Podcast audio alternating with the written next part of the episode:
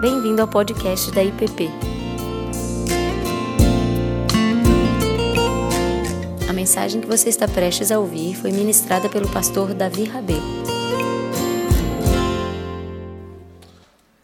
Bom, gente, hoje nós encerramos, iremos encerrar os nossos estudos aqui nessa classe conjunta.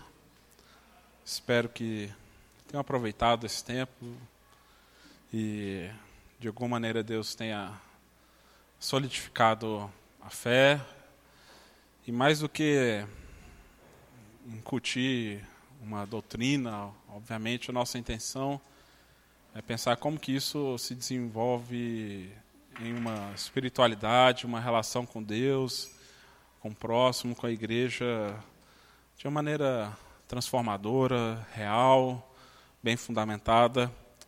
E para encerrar hoje esses nossos estudos, nós vamos falar de outro meio de graça público. Semana passada falamos sobre o batismo e hoje vamos falar sobre a ceia. Esse momento tão importante e tão fundamental também na nossa fé, no desenvolvimento da nossa relação com Deus. Iremos olhar um pouco sobre as bases bíblicas disso e que eu imagino que isso já talvez para a grande maioria que já seja algo bem tranquilo, mas também olhar um pouco sobre as contribuições e as discussões que surgiram a partir da reforma acerca desse tema e a gente poder pensar o que, que isso tem a ver conosco hoje. Nós vamos orar mais uma vez, depois iremos ler a palavra do Senhor. Pai amado, obrigado pela Sua palavra, Deus. Obrigado porque o Senhor a inspirou, o Senhor inspirou homens, ó oh Deus, pelo Teu Espírito para escreverem a Tua revelação. E obrigado porque o Senhor também a preservou. E hoje nós podemos estar aqui, lendo-a em nossa própria língua, estudando, para conhecermos e compreendermos mais sobre aquilo que o Senhor revela sobre si mesmo, ó Deus, e como que isso transforma as nossas realidades, a nossa vida, a nossa fé, a nossa espiritualidade, os nossos relacionamentos. Pedimos mais uma vez pela sua graça, peço pela sua misericórdia, que ela nos revista, Deus, e que possamos estar sensíveis à tua voz. Que oramos a ti no nome de Cristo Jesus. Amém. 1 Coríntios 11,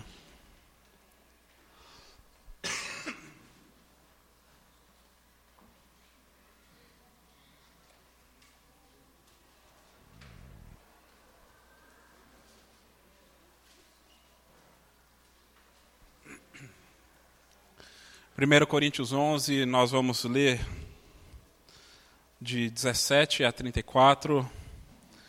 Depois iremos ler outros textos, mas vamos começar com esse bem conhecido, onde Paulo faz recomendações com relação à ceia do Senhor.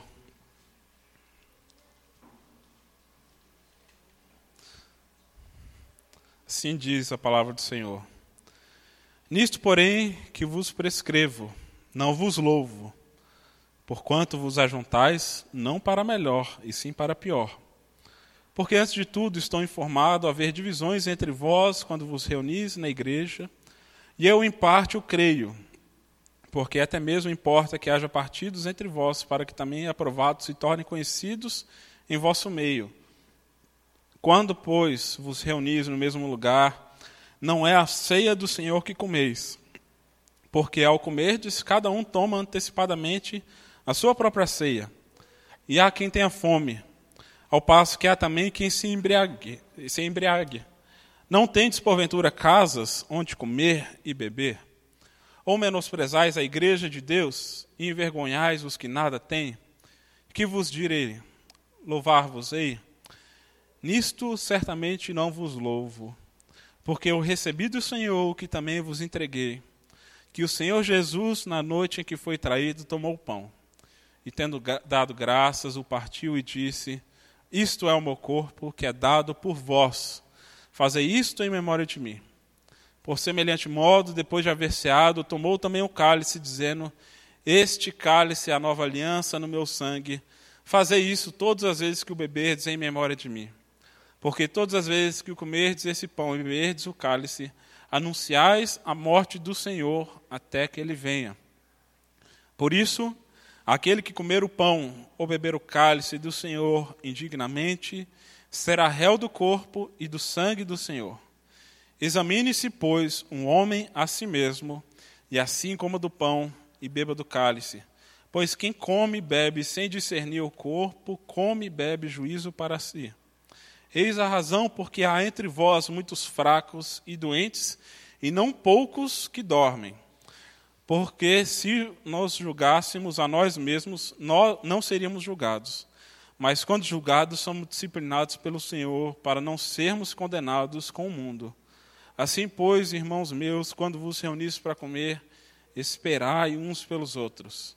Se alguém tem fome, coma em casa, a fim de não vos reunirdes para juízo.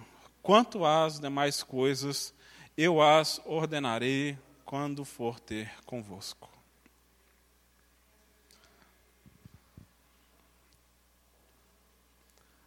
Quando olho para esse texto, realmente eu fico convencido de que Deus ele é muito paciente conosco.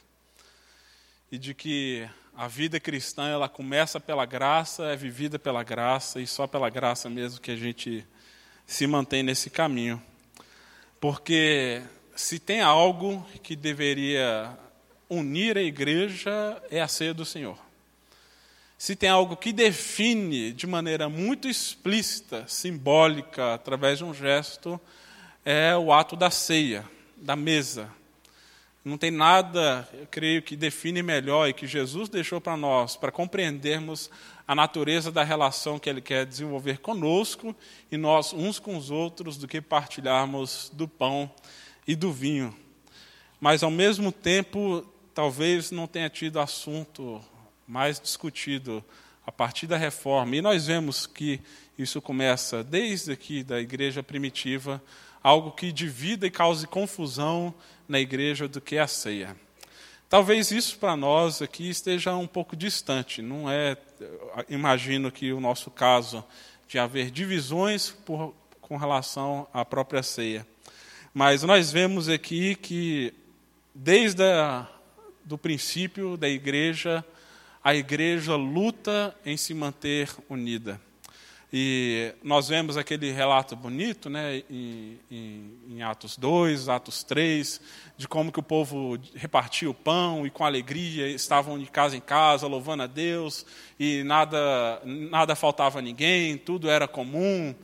E isso, obviamente, nos inspira e a gente pensa: nossa, como é bonito viver como a igreja primitiva e as pessoas é, às vezes falam: nós precisamos voltar a ser a igreja do primeiro século.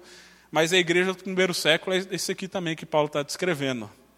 Gente que está ficando bêbada dentro da igreja, gente que está comendo pão e não está deixando pão para o irmão que não tem pão. Ah, era comum naquele período que chamava as festas ah, do ágape, a festa do amor. Então, além da, da ceia, como nós temos aqui hoje, eu imagino que muito diferente, na verdade, as pessoas se reuniam para celebrar a vida no Senhor o amor de Deus, fazia uma grande festança com muita comida, cada um trazia de casa, igual a gente costuma fazer por aqui, em algumas festividades, cada um traz uma coisa para compor uma mesa farta. Acontece que isso rapidamente foi se desvirtuando. E aí Paulo precisa trazer essa palavra dura então para a igreja, porque aquilo que deveria estar unindo os irmãos estava causando divisão e discórdia porque alguns que tinham maiores condições vinham, traziam mais alimento e acabavam se empanturrando, e outros que tinham menos condições acabavam ficando de fora, não, eles estavam sendo impedidos de chegar até a mesa do Senhor. E aqui nós vemos que Paulo não alivia com a igreja de Corinto com relação a isso. Aliás, a carta que Paulo escreve aos Coríntios, de um modo geral, ele louva essa igreja e louva a Deus pela vida desses irmãos, porque era uma igreja que não lhe faltava nenhum dom, era uma igreja que, segundo Paulo, tinham todos os dons espirituais e ele é, continuava a clamar para que a igreja buscasse todos os dons, Mas ele fala que está faltando um dom que é superior a todos os outros dons, que é o dom do amor. E por isso ele escreve, então, aquele cântico, né, aquela poesia em, em 1 Coríntios 13, que é muito conhecida e muitas vezes usada em casamentos, mas Paulo está escrevendo isso para a igreja, porque a igreja estava se dividindo em vários aspectos, e uma delas pelos quais a igreja estava se dividindo era a própria Santa Ceia. E isso não foi exclusivo da igreja primitiva. Ah, nós vamos ver eh, daqui a pouco como que isso também foi um motivo de divisão entre os próprios reformadores. Mais até mesmo do que o desentendimento entre protestantes e católicos, foi a discussão e o desentendimento entre os próprios ah, protestantes acerca do lugar ah, e a importância ah, da mesa do Senhor. Eu creio que não é à toa que houve, houver essas discussões, porque realmente todos é, reconhecem de que isso é algo que deve ser tratado com o maior cuidado. Nós entendemos a ser como um sacramento, como uma ordenança de Jesus para nós, algo para ser repetido até que ele volte. E isso, então, por causa desse cuidado que devemos ter, obviamente, isso pode inflamar ah, algumas discussões sobre a natureza desse ato, o que, que ele significa ah, e qual é o nosso papel, o papel de Cristo no meio disso tudo. Agora, nós vemos ao longo da Bíblia como um todo a mesa como esse lugar da intimidade, é o lugar da comunhão. E nós já falamos aqui algumas vezes sobre isso, sobre como que isso tem um papel central ah, na, nos relacionamentos da antiguidade. Ah, Sentar-se à mesa com alguém era sinal de, de respeito, é um sinal de aliança, é um sinal de, de compactuação, de estar junto. Por isso, nós vemos em muitos momentos Jesus sendo criticado por sentar-se à mesa com publicanos, pecadores, prostitutas, porque ao sentar à mesa ele está se tornando meio que como um igual ele está ali junto com aquelas pessoas, está se identificando com aquelas pessoas. Por isso também eu creio que Daniel, lá no início do livro de Daniel, e nós falamos isso aqui na nossa classe, junto com Antônio Carlos, no semestre passado, onde nós estudamos o livro de Daniel, Daniel se recusa a comer a comida de Nabucodonosor, e eu creio que não é porque simplesmente a comida era oferecida a ídolos, a outros deuses, mas sentar-se àquela mesa significava ter uma intimidade e ter uma relação pactual com aquele Senhor. E Daniel tinha muito claro em mente que ele já havia um outro Senhor. Então, inclusive hoje nós né, não sentamos à mesa com qualquer um. Ah, se você for almoçar aí no shopping e você estiver sozinho, você pega ali a sua comida, dificilmente você vai sentar de frente para alguém que você não conhece. Por mais que não tem lugar nenhum para você comer, e aí tem uma pessoa ali que está sentada sozinho, tem uma cadeira vaga à frente, dificilmente você, tá, você vai sentar ali à frente dela. Porque a mesa é esse lugar da intimidade. Você senta junto com quem você ama, com quem você tem intimidade, com quem você se relaciona. E esse é o sentido bíblico da mesa do Senhor. É um lugar pactual, de aliança, de celebração, da comunhão, da intimidade entre Deus e o seu povo, e do povo e Deus como um todo. Ah, nós vemos que também Jesus ele é reconhecido identificado como Cristo ressurreto ah, depois ah, a partir da mesa, nos lugares onde ele partiu o pão seja com os discípulos a caminho de Emaús, quando ele chega na casa, né? Aquele momento onde os discípulos estão ali ainda atormentados, entristecidos, porque Jesus havia morrido. E aí, Jesus, no momento que ele parte o pão, os olhos deles se abrem. E eles então tomam consciência de que aquele era Jesus. No partir do pão, Jesus é reconhecido pelos discípulos. Jesus também, quando vai aparecer para o restante dos doze, ele aparece no momentos onde eles estavam pescando, mas ele também depois chama para comer, para assar um peixe, comer um pão. Ali é o momento de restauração de Pedro, depois, quando ele aparece também para os outros discípulos. Então, nós vemos que a mesa e a ceia ocupam um lugar central na nossa fé. porque demonstra o tipo de relacionamento que Deus quer desenvolver conosco. Esse Deus que senta junto, que se identifica conosco, que quer repartir a sua vida, as suas bênçãos conosco. E nós nos achegamos a essa mesa com esse senso, então, de gratidão, de pertencimento, e nós convidamos outros também a participarem dessa mesa. E então, nosso objetivo hoje é olhar um pouco mais onde que isso começa, como que isso se desenvolve a partir de Cristo, para onde isso aponta, ah, e um pouco das, das discussões ah, a partir da reforma a respeito desse tema. Se a gente olhar lá para Êxodo 12,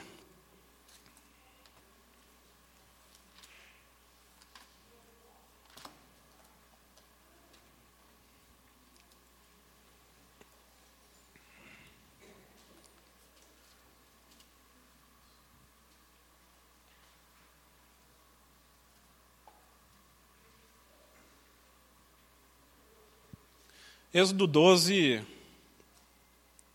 nós temos aqui ah, o princípio né, da ceia, ou pelo menos a instituição disso como algo que deveria ser repetido pelo povo de Deus ah, através do evento da Páscoa. Né? Ah, se a gente ler os primeiros versos, não vamos ler o capítulo todo diz o seguinte: Disse o Senhor a Moisés e a Arão na terra do Egito: Este mês será o principal dos meses, será o primeiro mês do ano. Falar toda a congregação de Israel, dizendo: Aos dez desse mês, cada um tomará para si um cordeiro, segundo a casa dos pais, um cordeiro para cada família. Mas se a família for pequena para um cordeiro, então convidará ele o seu vizinho mais próximo, conforme o número de almas, conforme cada um puder comer, e por aí calculareis Quantos bastem para o cordeiro, o cordeiro será sem defeito, macho de um ano. Podereis tomar um cordeiro ou um cabrito, e o guardareis até o décimo quarto dia deste mês. E todo o ajuntamento da congregação de Israel o emulará e o molará no crepúsculo da tarde, e tomará do sangue e o porão em ambas as ombreiras e na verga da porta, nas casas em que o comerem. Naquela noite comerão a carne assada no fogo com pães asmos e ervas amargas a comerão. Nós temos falado aqui ao longo da, das últimas semanas e meses, no período da noite, sobre esse livro do Êxodo.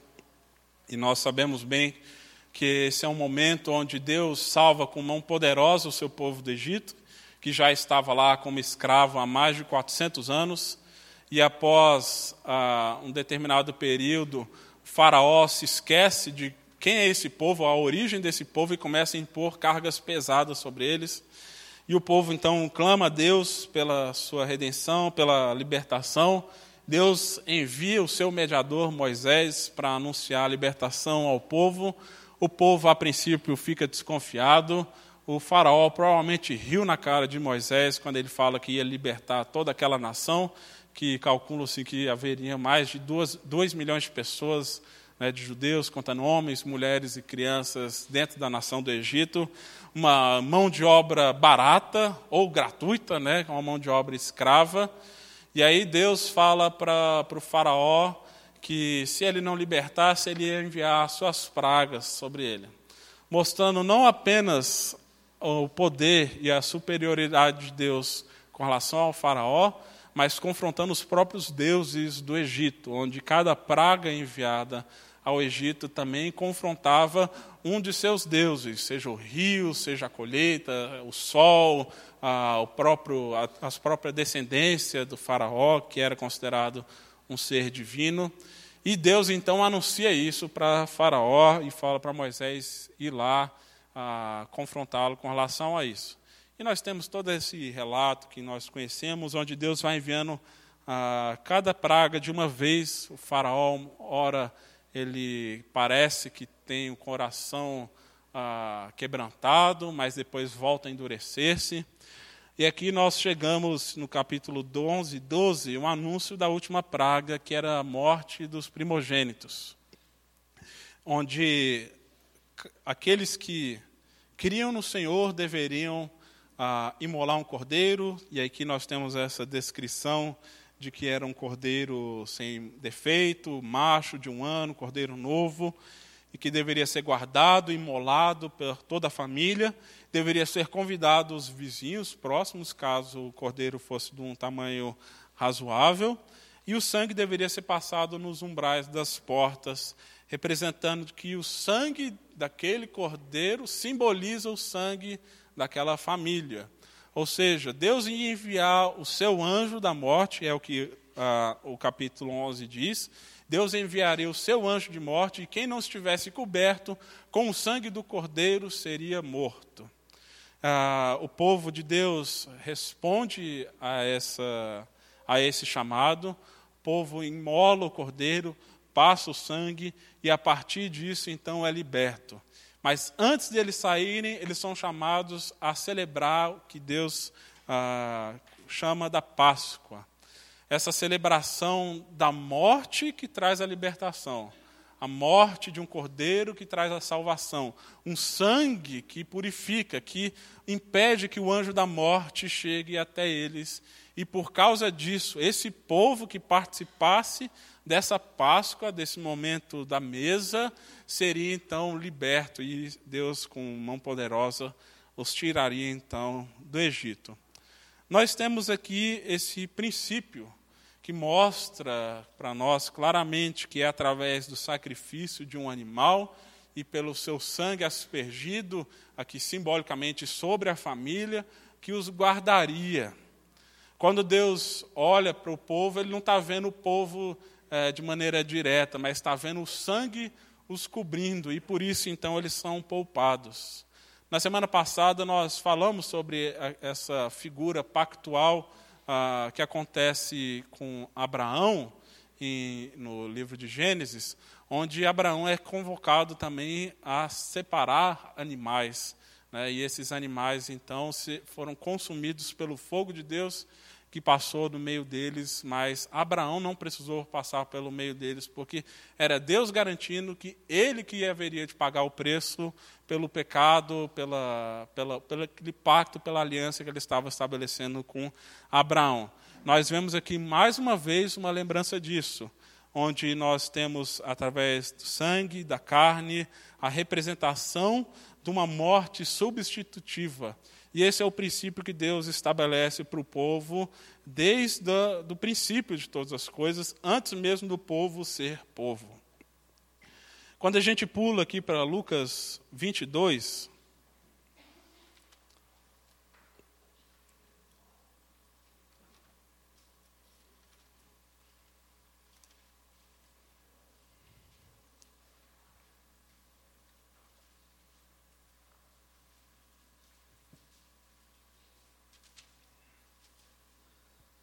Lá em Lucas 22, a partir do verso 7, nós vemos aqui esse último momento de Jesus com os discípulos. E aí Jesus, o evangelista Lucas, perdão, narra o seguinte, que chegou o dia da festa dos pães asmos. Essa mesma festa que o povo começou a celebrar lá no Êxodo, isso era celebrado continuamente, todo ano, e o povo foi chamado a comemorar esse evento, que nós sabemos bem. Jesus, pois, enviou Pedro a João, dizendo: Ide preparar-nos a Páscoa para que a comamos. E eles lhes perguntaram: Onde queres que a preparemos? Então lhe explicou Jesus: Ao entrares na cidade, encontrareis um homem, um cântaro, seguiu até a casa em que ele entrar. E dizei ao dono da casa: O mestre manda perguntar-te: Onde é o aposento no qual hei de comer a Páscoa com os meus discípulos? Ele vos mostrará um pequeno, um espaçoso cenáculo mobiliado ali fazer os preparativos. E tudo e indo tudo encontraram como Jesus lhe disseram e prepararam a Páscoa. Chegada a hora, Jesus pôs-se à mesa e ele com os apóstolos e lhes disse: Tenho desejado ansiosamente comer convosco essa Páscoa antes do meu sofrimento. Pois vos digo que nunca mais a comerei até que ela se cumpra no reino de Deus. E tomando um cálice, havendo dado graças, disse: Recebei e reparti entre vós pois digo que agora em diante não bebereis, não mais beberei do fruto da videira até que venha o reino de Deus. E tomando um pão, tendo dado graças, o partiu dizendo: Isto é o meu corpo oferecido por vós, fazei isso em memória de mim. E semelhante, depois de cear, tomou o cálice, dizendo: Este é o cálice da nova aliança no meu sangue derramado em favor de vós. Todavia, a mão do traidor está comigo à mesa, porque o filho do homem, na verdade, vai segundo o que está determinado, mas ai daquele por intermédio de quem ele está sendo traído. Então começaram a indagar-se entre si quem seria dentre eles o que estava para fazer isto. Jesus, ao ter esses últimos momentos com os discípulos, ele está pegando e remontando a, e apontando para essa última noite também do povo de Deus no Egito. O Egito, o povo de Deus, na sua última noite ali, Deus chama o povo para tomar a Páscoa. E Jesus, na sua última noite com os discípulos, ele os convida também para a Páscoa, mas agora com um novo significado, mostrando de que ele era o Cordeiro.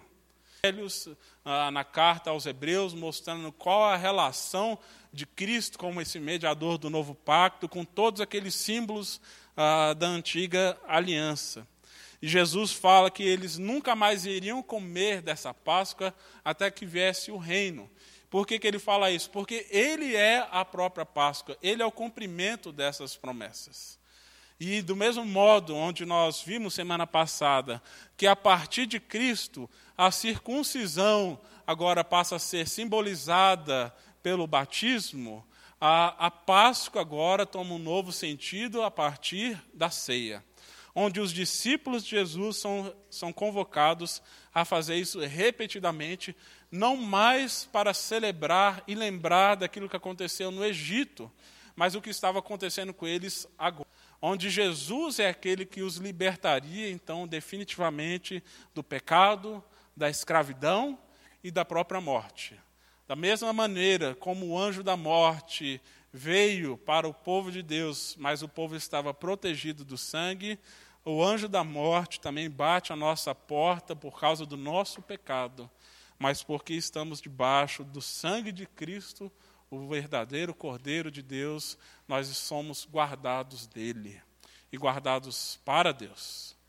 E aí então Jesus convida os discípulos a fazer esse gesto, não mais tendo de sacrificar cordeiros a partir desse momento, mas repartindo o pão e beberam vinho como símbolos daquilo que acontecia repetidamente, inúmeras vezes. Os sacrifícios a partir de Cristo cessariam, porque Ele é o sacrifício definitivo. Tudo isso que acontecia era apenas sombra do que haveria de acontecer a partir de Jesus na cruz do Calvário e na sua ressurreição. E aí nós vemos que Jesus, ele é a nossa Páscoa, ele é o Cordeiro definitivo, ele é o cumprimento da promessa e de todas as promessas do Antigo Testamento, é aquele que nos tira do Egito, é aquele que nos leva até a terra prometida, é aquele que nos guarda no deserto enquanto nós não chegamos lá. Ele é o mediador do pacto dessa nova aliança estabelecida a partir do seu sangue. Ele é o sacrifício perfeito substitutivo pelos nossos pecados. E aí, então, por isso que Jesus também nos evangelhos diz que ele é o pão da vida e que quem comer dele jamais terá fome, e quem beber do seu sangue jamais terá sede. Nós sabemos bem que enquanto o povo caminhava rumo à terra prometida, no deserto, eles eram, eles eram alimentados diariamente pelo maná que Deus enviava dos céus até o povo. E isso serviria de alimento para esse povo, um alimento que eles não trabalhavam para poder obter.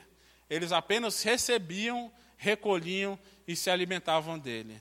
Jesus vem dizendo: Eu sou esse pão que desce do céu para alimentar a vida de vocês.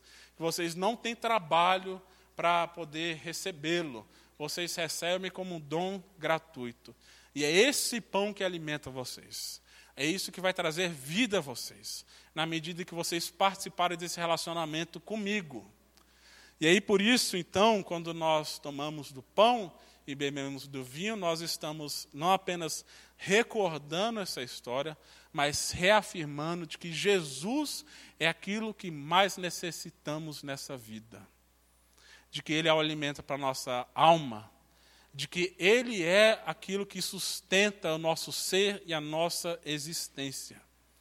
Da mesma maneira como Jesus, ao ser tentado no deserto pelo diabo, primeira tentação do diabo, que o diabo propôs a Jesus, foi depois de Jesus ter passado 40 dias sem comer, foi transforma essas pedras em pães.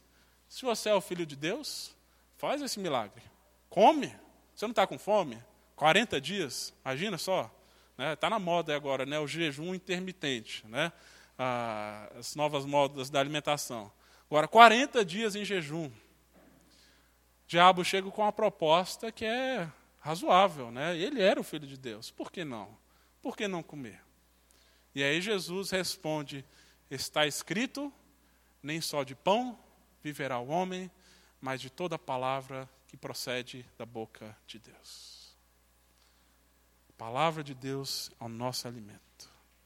E nós precisamos dessa palavra encarnada que é Jesus desesperadamente, muito mais do que o pão comum que nós comemos diariamente. Muitas vezes nós não temos essa percepção. Nós achamos que precisamos de tantas coisas e aí vamos encaixando Deus assim na nossa agenda no tempo que sobra. Mas a ceia nos aponta para a realidade de que é Ele que nós mais necessitamos. E de que sem Ele a nossa vida não faz o menor sentido. Porque Ele é o pão que vai alimentar nossas almas, que vai saciar nossa fome uh, espiritual, nossa fome eterna.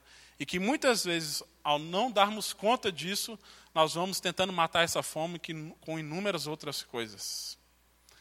E toda vez onde nós não percebemos que é o pão de Cristo que nos sacia, vamos procurando tantas outras coisas para tentar nos saciar. Seja através de uma carreira, seja através do sucesso, até mesmo através da família. E nós vamos achar que não, é, é isso que precisamos. Jesus está falando, não, essas coisas são boas, mas elas precisam estar no lugar certo. Vocês precisam de mim, do meu pão, do meu alimento. E tendo saciado, temos nos saciado então por esse alimento, todas as coisas entram no seu devido lugar. Não tinha nada de errado Jesus querer o pão, mas Jesus entendeu a sutileza daquela proposta do, do diabo, que é fazer com que o pão ocupasse o lugar de Deus. E tudo aquilo que ocupa em nossas vidas o lugar de Deus acaba se tornando um ídolo. E como todo ídolo, ele escraviza e mata. Mas quando nós reconhecemos que Jesus é de fato tudo aquilo que nós necessitamos, todas as outras coisas, carreira, os filhos, a família, o cônjuge, o dinheiro, todas as outras coisas entram no seu devido lugar.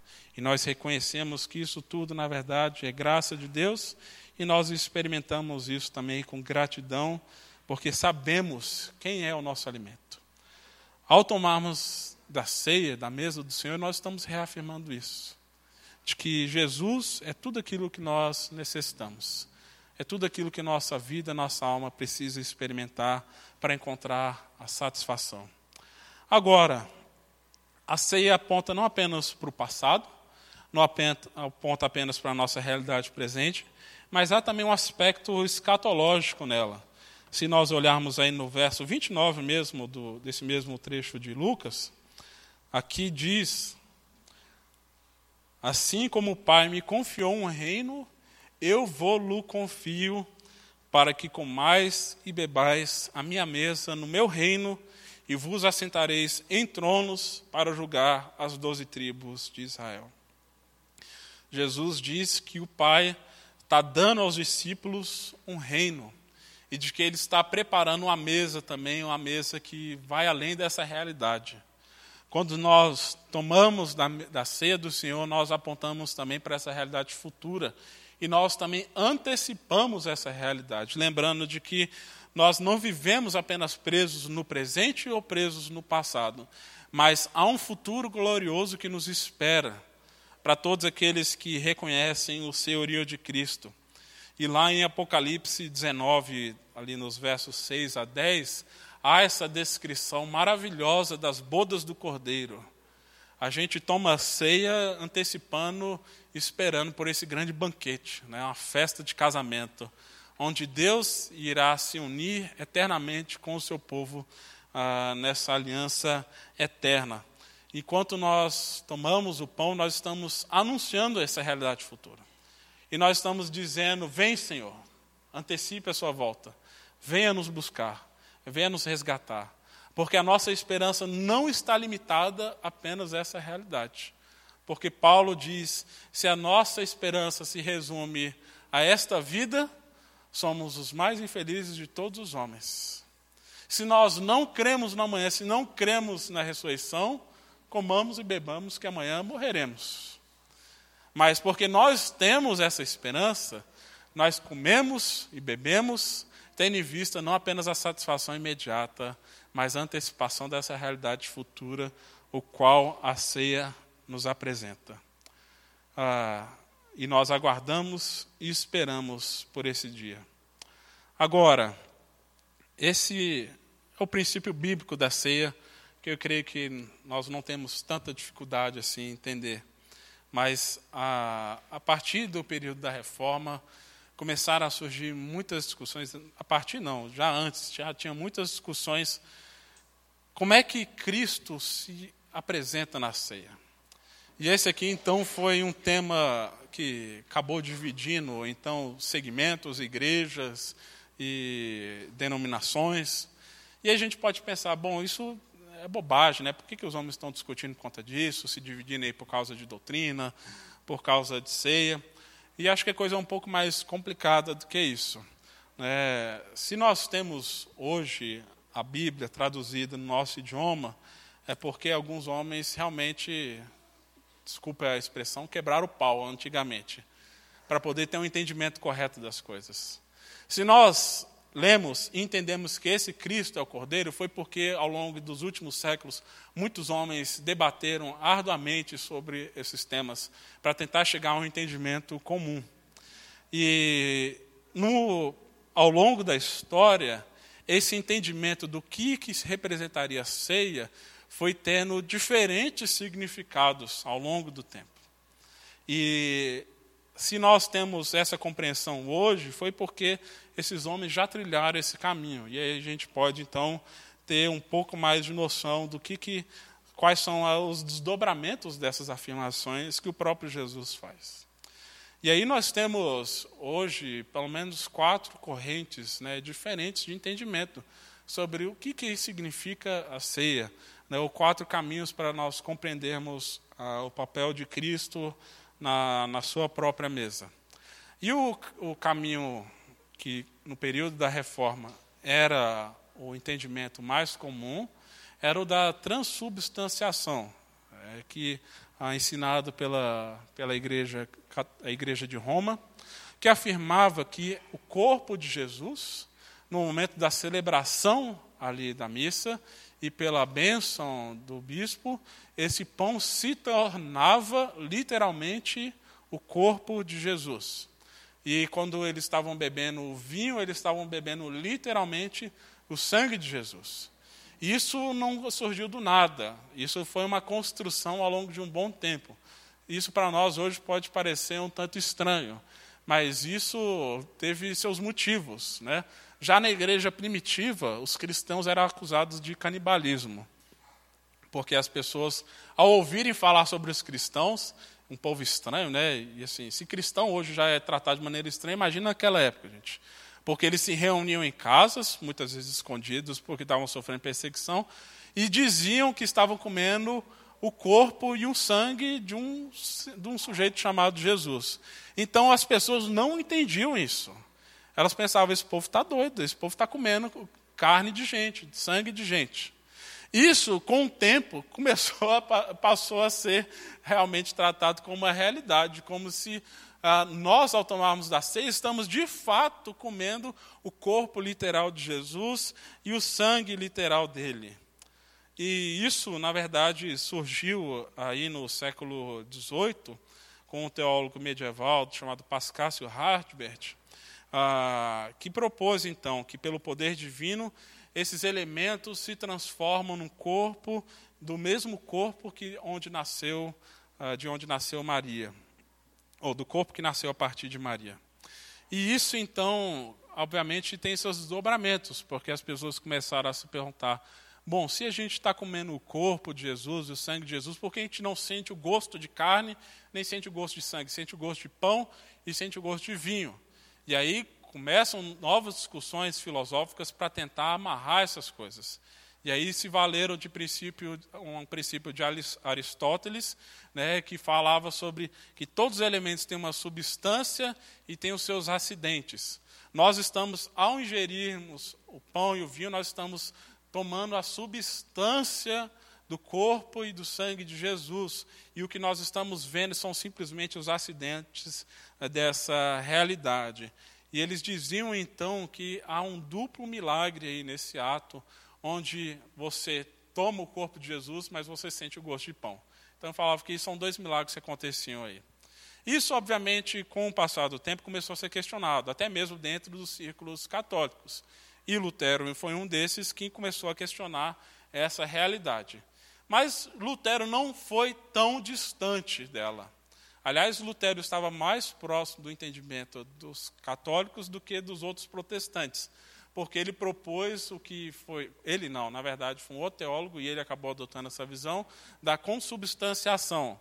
Ou seja, a, os elementos da ceia não se transformam no pão no corpo e no sangue. Mas o corpo e o sangue estão presentes dentro do pão e do vinho. Ele acreditava na presença real e física de Jesus também na ceia.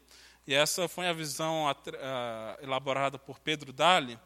E para ele, o importante disso é porque ele entendia que Deus sempre se apresentou, sempre iria se apresentar da mesma maneira do seu povo. Se Cristo encarnou, quando Jesus diz, isto é o meu corpo, nós devemos tomar isso literalmente. Nós, quando nós fazemos essa leitura, nós automaticamente assumimos isso como forma figurativa. Lutero falou: não, isso é literal. Jesus não disse isso simboliza o meu corpo, ele diz: isto é o meu corpo.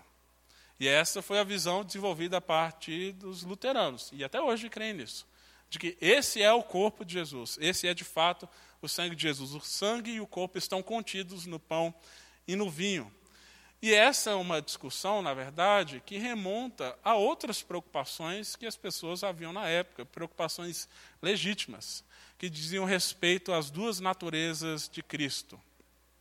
Essa foi uma discussão que, ao longo do quinto século, gerou muito debate, a partir, na verdade, do primeiro século, mas no quinto século, no concílio da Calcedônia, foi estabelecido, então, o entendimento de que Cristo é perfeitamente homem perfeitamente Deus. Ele possui duas naturezas, mas dentro de uma única pessoa. Isso foi é, motivo para muito debate ao longo desse tempo, onde alguns estavam tentando definir: será que eles são, são, duas pessoas em uma? Será que é uma pessoa? Será que são duas naturezas? Será que são uma natureza só? O entendimento comum da época, não, são duas naturezas em uma única pessoa. Mas há também princípios que devem nortear esse entendimento. Essas duas naturezas, elas não se confundem, não se misturam, não se dividem e não se reparam, e não se separam. Isso, obviamente, é um exercício mental, assim, intelectual, é, é um pouco complicado, né? Porque não se mistura, mas também não se separa. As duas naturezas de Cristo, a divina e a humana, não se sobrepõem uma sobre a outra. E é por causa disso, então, que se gerou esses inúmeros debates. Porque aí, a partir, depois de Lutero, surgiu o Ulrico Zwinglio, que foi o líder da reforma na Suíça, e a gente falou pouco sobre ele aqui, mas teve um papel importante no desenvolvimento da, da reforma na, ali na Suíça. E ele dizia, então, não, os, as duas naturezas de Cristo não se separam. Jesus subiu aos céus, ele está lá no céu, ele não está aqui no pão nem no vinho. Então, quando nós tomamos o pão e do vinho, isso aqui é só um símbolo. A gente está só lembrando o que, que aconteceu. A gente só lembrou daquilo que Jesus fez. Ele não tem nenhum significado assim uh, mais misterioso ou sacramental nesse sentido de que há uma presença de Jesus no pão e no vinho, por causa desse entendimento de que as naturezas de Cristo não podem ser separadas. Ah, Zwingli, obviamente, era mais racionalista, então ele não, não entendia que havia um milagre na ceia. Ele achava que era simplesmente a repetição de um ato onde a gente trazia a lembrança a esse memorial. Isso foi motivo de muito debate entre ele e Lutero, e eles trocaram inúmeras cartas e até tentaram é, reajuntar esses dois irmãos onde colocaram eles no, no mesmo concílio, numa mesma reunião, E de 15 temas debatidos, eles concordavam em 14, menos com relação à própria ceia. E aí Lutero chegou a dizer que ele preferia celebrar a ceia com os papistas, né, com os católicos, do que com o que ele chamava desses entusiastas, fanáticos, inimigos do verdadeiro sacramento. Isso causou um racha na, nas igrejas, e isso trouxe preocupação, inclusive, para os governantes, porque os príncipes estavam interessados nesse novo movimento da reforma, onde eles ganhariam, assim, novamente poder, não mais controlado pela igreja de Roma, mas estavam vendo a possibilidade das igrejas protestantes se fortalecerem e assim ganharam o seu poder. Então, isso, essa divisão causou preocupação não apenas dentro da igreja, mas também no círculo político ali da região. E depois de um tempo surge então João Calvino. E Calvino, ele foi aquele que procurou encontrar um meio termo entre essas visões. Ele ele afirmava que a ceia não é apenas um memorial, mas ele também não defendia de que nós estamos ali comendo o pão, ou o corpo e o sangue de Jesus, literalmente. Para Calvino, Jesus está de fato nos céus, no seu corpo físico, mas a sua, é, a sua natureza infinita e divina não pode ser contida no seu corpo finito. Então ele afirma de que nós, quando nós celebramos a ceia, estamos celebrando a presença espiritual de Jesus. E nós estamos nos alimentando da sua presença real, de fato real, que há um mistério nisso, e por causa disso nós podemos experimentar as bênçãos espirituais em decorrência disso. Nós não estamos apenas lembrando do passado, nós estamos nos alimentando ao tomarmos do pão e do vinho da presença real de Jesus em nossas vidas. Essa é a afirmação que ele, é, essa é a defesa dele. E é essa é a corrente então que as igrejas de linha reformada adotaram e que acabaram colocando ali na Confissão de Fé de Westminster e que hoje é vigente dentro das igrejas presbiterianas, dentro da nossa própria igreja. E aí ele diz um, o seguinte acerca dessa realidade. Ele fala: Todavia, não devemos imaginar esta realidade nos termos sonhados pelos sofistas, como se o corpo de Cristo baixasse à mesa e ali se expusesse em presença local para ser tocado com suas mãos, mastigado com os dentes, engolido pela goela. Ora, se vemos com os nossos próprios olhos que o sol brilhando sobre a terra, de alguma forma, envia por seus raios a substância para gerar, nutrir e produzir os frutos dela, porque o fulgor e a, e a radiação do Espírito de Jesus Cristo seriam menos capazes de nos fazer chegar à comunicação da sua carne e do seu sangue, Tal comunhão do seu corpo e de seu sangue testifica o Senhor na ceia. Ele diz: Assim como o sol, mesmo distante, irradia para nós os seus raios, e nós somos nutridos e alimentados por ele, quanto mais Cristo, muito superior ao sol. Ainda que seu corpo físico esteja distante, a sua presença espiritual pode ser percebida por nós e nós podemos nos alimentar dela. Por isso, eu creio eu, porque de fato nós estamos tomando do corpo e do sangue de Jesus, não apenas como um memorial, mas também nós estamos sendo fazendo parte da sua própria natureza, nós estamos sendo alimentados por ele, que quando nós voltamos aqui para 1 Coríntios 11, o texto que nós lemos no início, Paulo apresenta então tantas recomendações de cuidado. Se a ceia é apenas uma lembrança, não haveria por que a gente simplesmente ter cuidado e aí ter essas, todas essas exortações de Paulo falando que por causa das divisões que haveria, havia dentre os irmãos, alguns estavam ficando é, doentes, enfermos, fracos e alguns até, alguns até mesmo morrendo. Paulo fala e convida os cristãos a terem uma postura diligente ao se aproximarem da mesa do Senhor, a chegarem com temor diante de Deus. E não simplesmente com medo de serem fulminados. Né? E aqui a gente tem que tomar muito cuidado quando nós interpretamos essa passagem, Porque nós, Paulo não está dizendo que todos aqueles que estão doentes na igreja, passando por alguma enfermidade, é resultado decorrente direto de algum pecado. Né? Não é assim, ah, vacilou na ceia, pimba, toma um câncer aí. Né? Não é isso. Né? E a gente tem que tomar muito cuidado com isso. Paulo tinha uma percepção né, que, bom, a, a, uma visão que eu acredito que a gente, pelo menos eu não tenho. Né? Eu não vou saber dizer, ó, essa doença aí, bom, isso aí, não sei, o médico está dizendo isso, mas eu vi que você não tomou a ceia direito, ou faltou a mesa né, no domingo tal. Não, não é isso aqui. Mas Paulo está mostrando o cuidado que devemos ter ao nos aproximarmos dessa mesa. Por dois motivos aqui.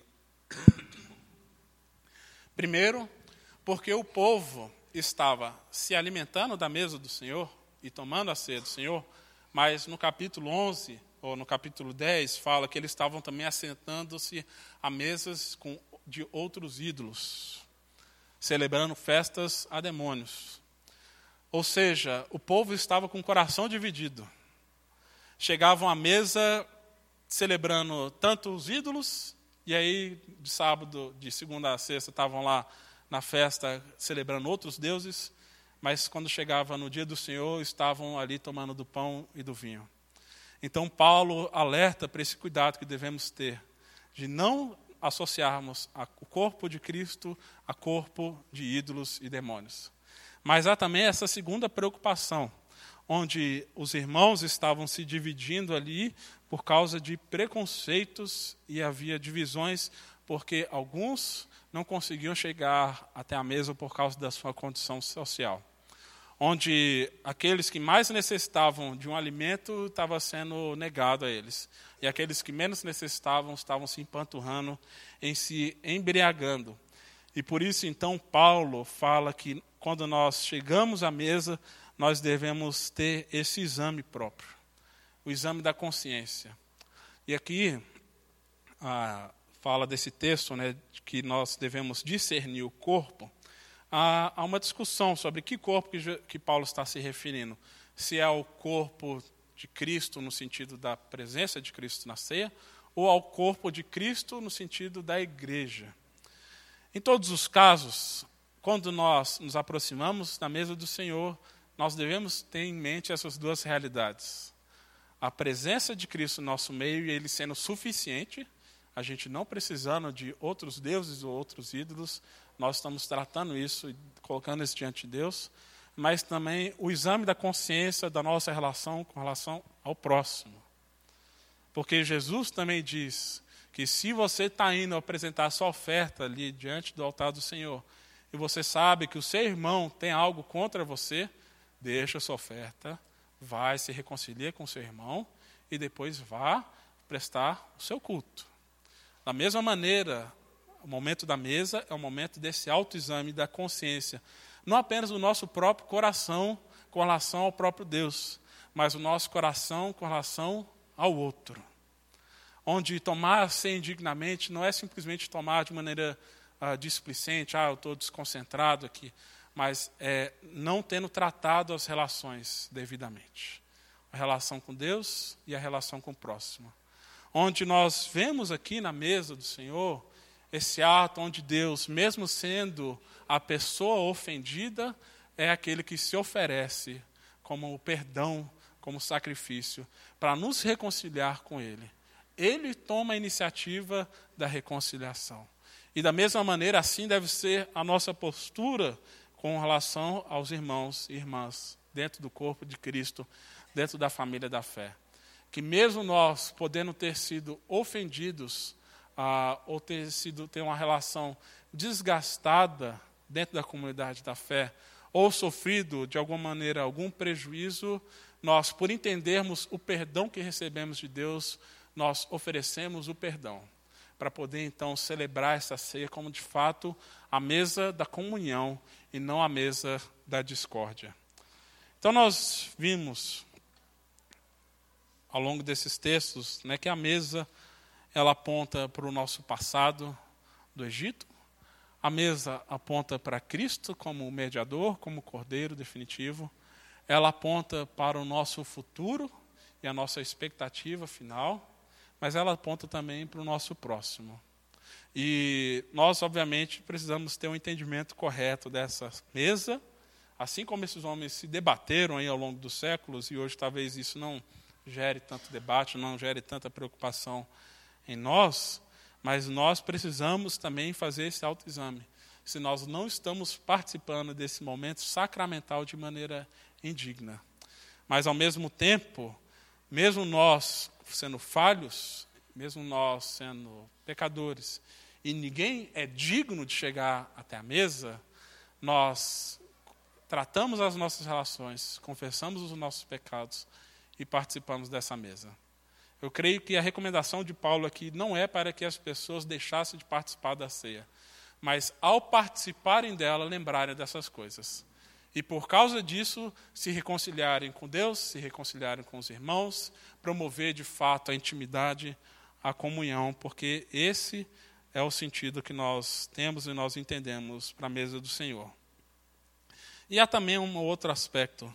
Uma vez, ah, depois de ter celebrado a ceia aqui na igreja, um irmão me procurou falando, pastor, enquanto você falava da mesa, da ceia, tem sempre um momento que a gente pergunta, alguém foi esquecido né, na distribuição do corpo, é, do pão e do vinho?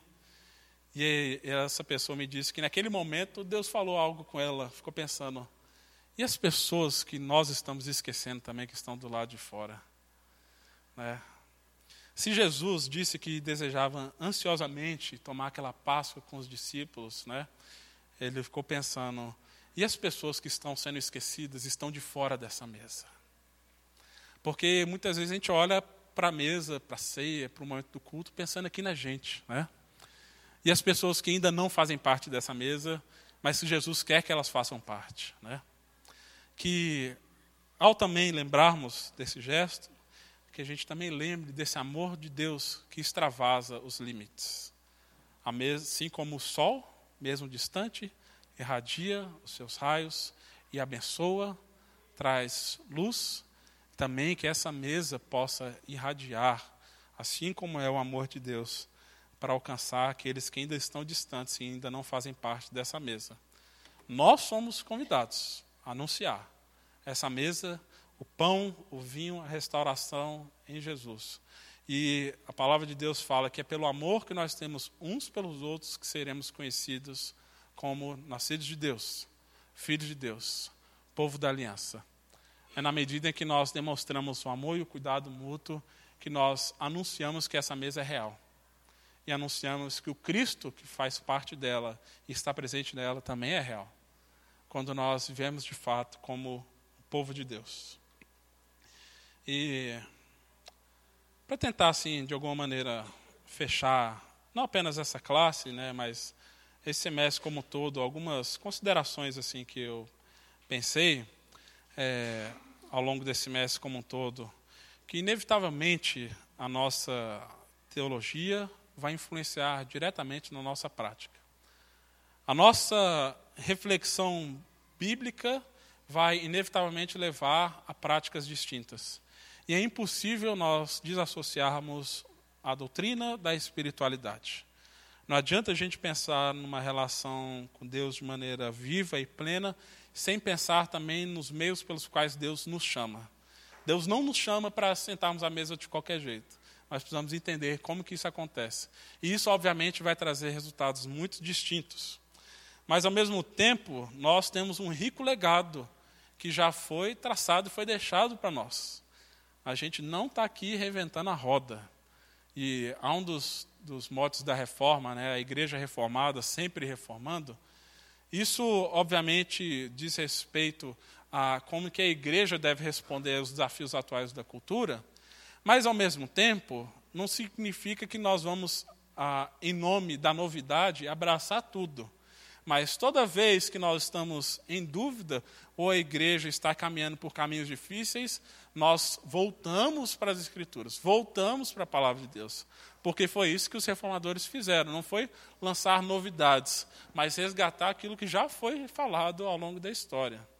E eu creio que isso é algo também que nós devemos buscar não apenas um olhar para frente, mas um olhar para frente que considera também o passado, o legado, a nossa história Porque quem não conhece a sua própria história não conhece a si mesmo. E por isso é importante a gente, então, entender por que, que tantos homens e mulheres também se debruçaram acerca desses temas. Mas, ao mesmo tempo, lembro também de uma afirmação do Zé Machado, que a boa teologia é aquela que nos põe de joelhos. É aquela que é feita de joelhos e que nos põe de joelhos. A boa teologia é aquela que nos leva à intimidade, que nos leva à comunhão. É aquela que nos coloca diante de Deus, não como alguém que dissecou entendeu tudo que acerca de Deus, mas isso gera em nós um profundo senso de temor e de mistério. Né? É, eu lembro sempre de uma classe que a gente teve com os jovens, onde nós fomos falar sobre os atributos de Deus, e aí um dos autores que nós estávamos estudando, ele dizia que Deus ele é conhecível, mas ele é também incompreensível. Ou seja, nós podemos conhecer a Deus, mas nós não conseguimos compreender todos os aspectos da realidade de Deus. E aí a pessoa, uma pessoa que estava na classe falou, ah, é igual a minha esposa. Né? Eu a conheço, mas eu não a compreendo. Eu sei que as mulheres também poderiam falar o mesmo dos seus maridos. Né? Eu conheço, mas eu não compreendo esse homem. Né? Ah, assim é com Deus, gente. Nós estamos caminhando aqui para conhecer Deus em intimidade. Não significa que nós vamos fechar todas as brechas. Esquece isso. Né? Deus está muito além do nosso alcance. Agora, nós temos como responsabilidade nos debruçar com seriedade, com temor, coração naquilo que ele revelou acerca de si mesmo, acerca da sua graça, da sua pessoa, acerca desses meios que nós temos para conhecê-lo mais. E, como eu disse no início, a vida cristã ela começa pela graça e termina pela graça. Se teve um legado da reforma para nós, foi esse. O entendimento de que a vida cristã ela é vivida debaixo desse sangue de Cristo que nos purifica. Quando a gente toma da ceia, a gente lembra que o preço foi pago por Ele na cruz. Nós não somos merecedores, nós não somos dignos. A gente pode ter a teologia que for, nós somos salvos pela graça de Jesus. E por essa graça a gente vai vivendo diariamente. E esses meios que, de graça que Deus deixou é para a gente seguir nesse caminho, para a gente não se perder deles. Não é um cabresto, mas é a maneira para a gente se manter fiel a esse Deus que nos chama e que deseja ardentemente se relacionar conosco e que nos convida então a olhar não apenas para nós mesmos, mas também estender esse amor para aquele que está ao nosso lado. Amém? Se alguém quiser fazer alguma colocação, pergunta, sim? Espera só um instantinho, só para a gente, todo mundo ouvir. Meu nome é Filadelfo Borges, moro em Rio Verde, estou aqui com a minha esposa. Nós somos pais da Patrícia e sogro do Júnior, Avelino Júnior. Alegria ter vocês aqui com a gente. Minha esposa é da Igreja Presbiteriana de Rio Verde, primeira igreja. É a segunda vez que eu venho, eu e minha esposa, essa, essa, essa igreja. E confesso que na primeira vez ouvi um sermão que me fez pensar. E nessa escola dominical, sai daqui a pensar. Eu estava vendo um livro de filosofia que o autor dizia que filosofia pode não me mostrar a, a definição, mas me ensina a pensar. Ah, o, que eu, o que eu vi aqui hoje me faz pensar. Então, aquele, quanto mais eu penso, quanto mais o ser humano pensa, mais ele se enriquece em pensamento. Eu acho que não é você que está de parabéns, nós estamos de parabéns por ter, pelo privilégio de ouvi-lo nesta manhã. Eu saio daqui mais pensa, com mais pensamento. A grande, eu tenho, a, a aula de hoje me fez abra, me ver que a ceia ela abrange também um aspecto sociológico. Foi uma, foi uma grande aprendizagem. Eu me enriqueci nesta manhã. Então, pela, porque a grande fé que eu tenho, eu acredito na graça, assim como acredito que o sol existe. A grande verdade para mim é a graça, porque não acredito na bondade humana, mas acredito na infinitude de Deus. Eu sou um homem que luta comigo mesmo com relação à fé, mas na graça eu tenho fé. Era essa a minha observação. Amém. Deus abençoe, Senhor. E a todos nós.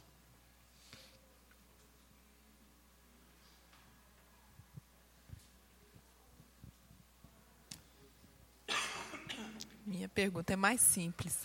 É, em que momento que foi que houve a conexão do batismo com a, com a Santa Ceia, né? O batismo, a profissão de fé. Em que momento passou-se a entender que aquele que para se tomar a ceia, para participar da ceia, tinha que ser batizado, ou no caso da igreja presbiteriana, né, ter passado pela profissão de fé. Agora você me apertou. Não sei. Não sei em que momento que isso aconteceu. Que a gente começou semana passada. Tá, é porque isso entra numa, num tema que aí vai precisar ser cortado aqui. Que diz respeito às, às afirmações né, da nossa própria denominação. Né? Ah, nós começamos na semana passada, não me recordo se você estava aqui, sobre a, a questão do batismo, né? O batismo como essa porta de entrada na comunidade da fé, né?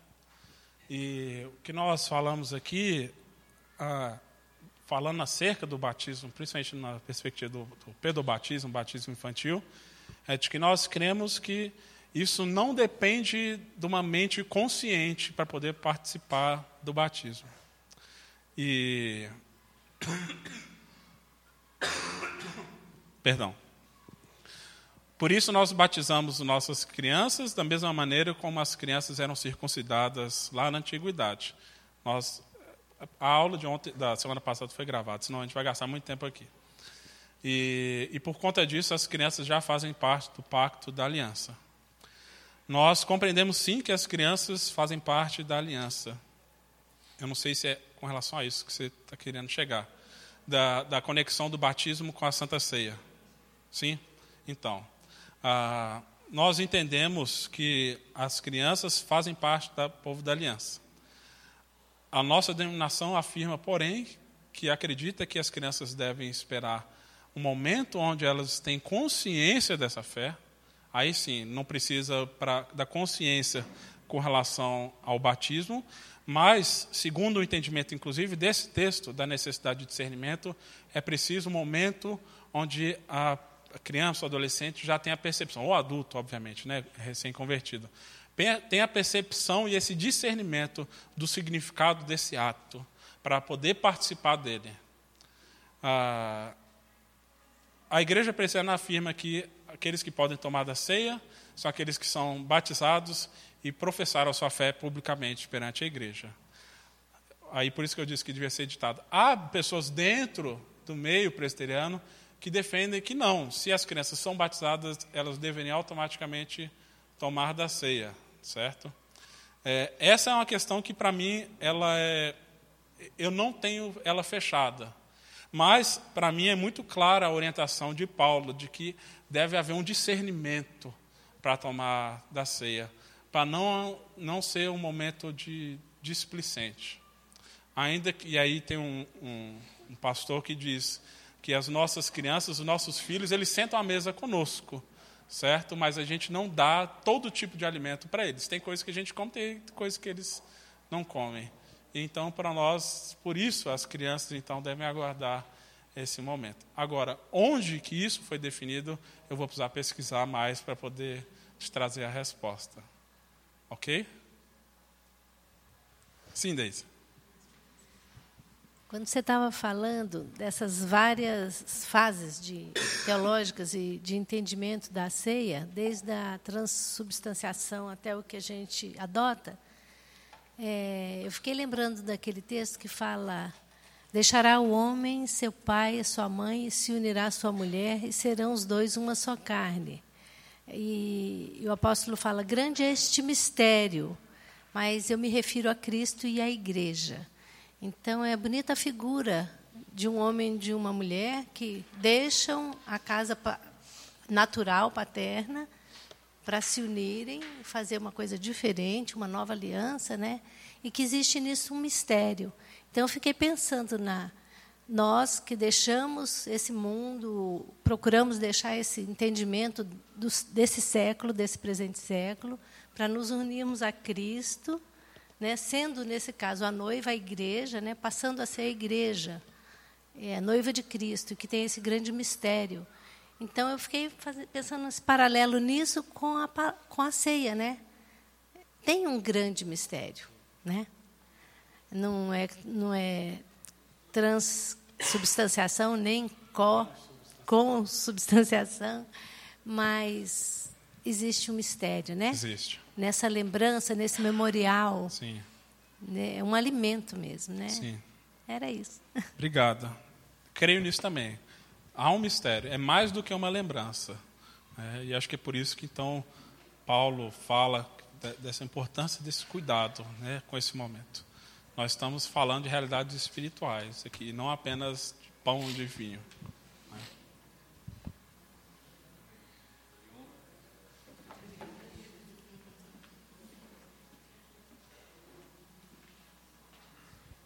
Estudando, você passou em algum momento é, pela questão da periodicidade da, da ceia. A gente é sempre um ponto em que parece que a gente tem bastante liberdade, né, ao é, de forma local decidirmos é, quanto a essa questão.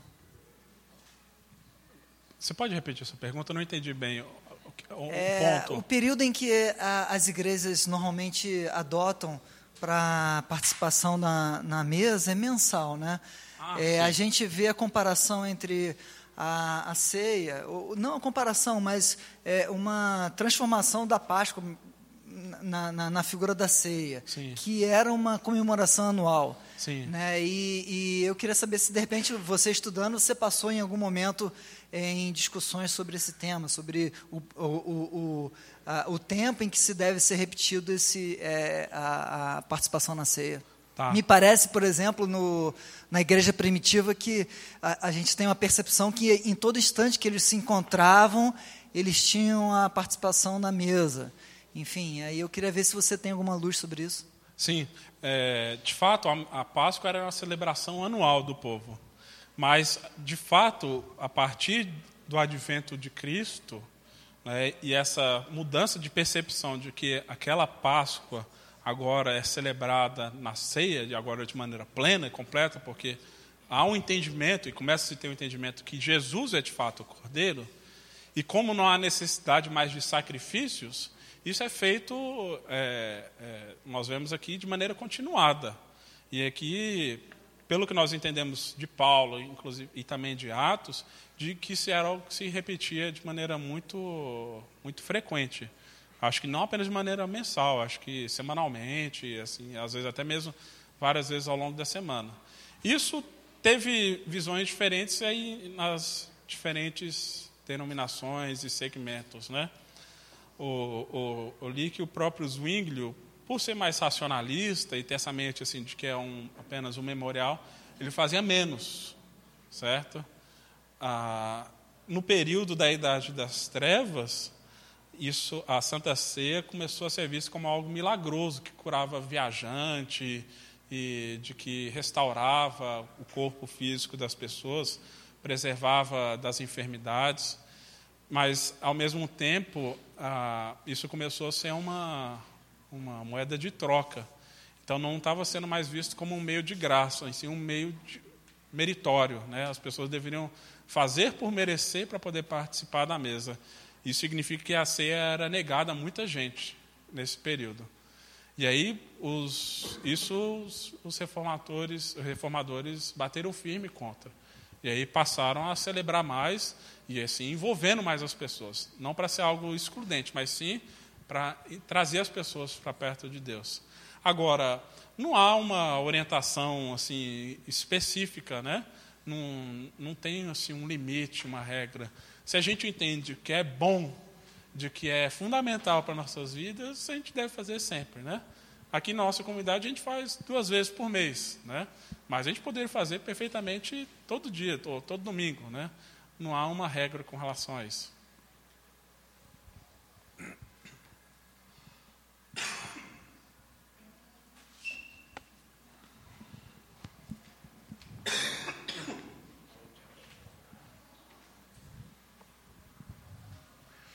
Gente, essa questão da mesa é tão interessante, tão assim de Deus que até me fez refletir, né? Hoje em dia, nessa vida que a gente está tendo, assim, né, sem tempo, ativismo, etc. e tal, a gente não está aplicando essa questão de sentar à mesa com a nossa família, com os nossos filhos.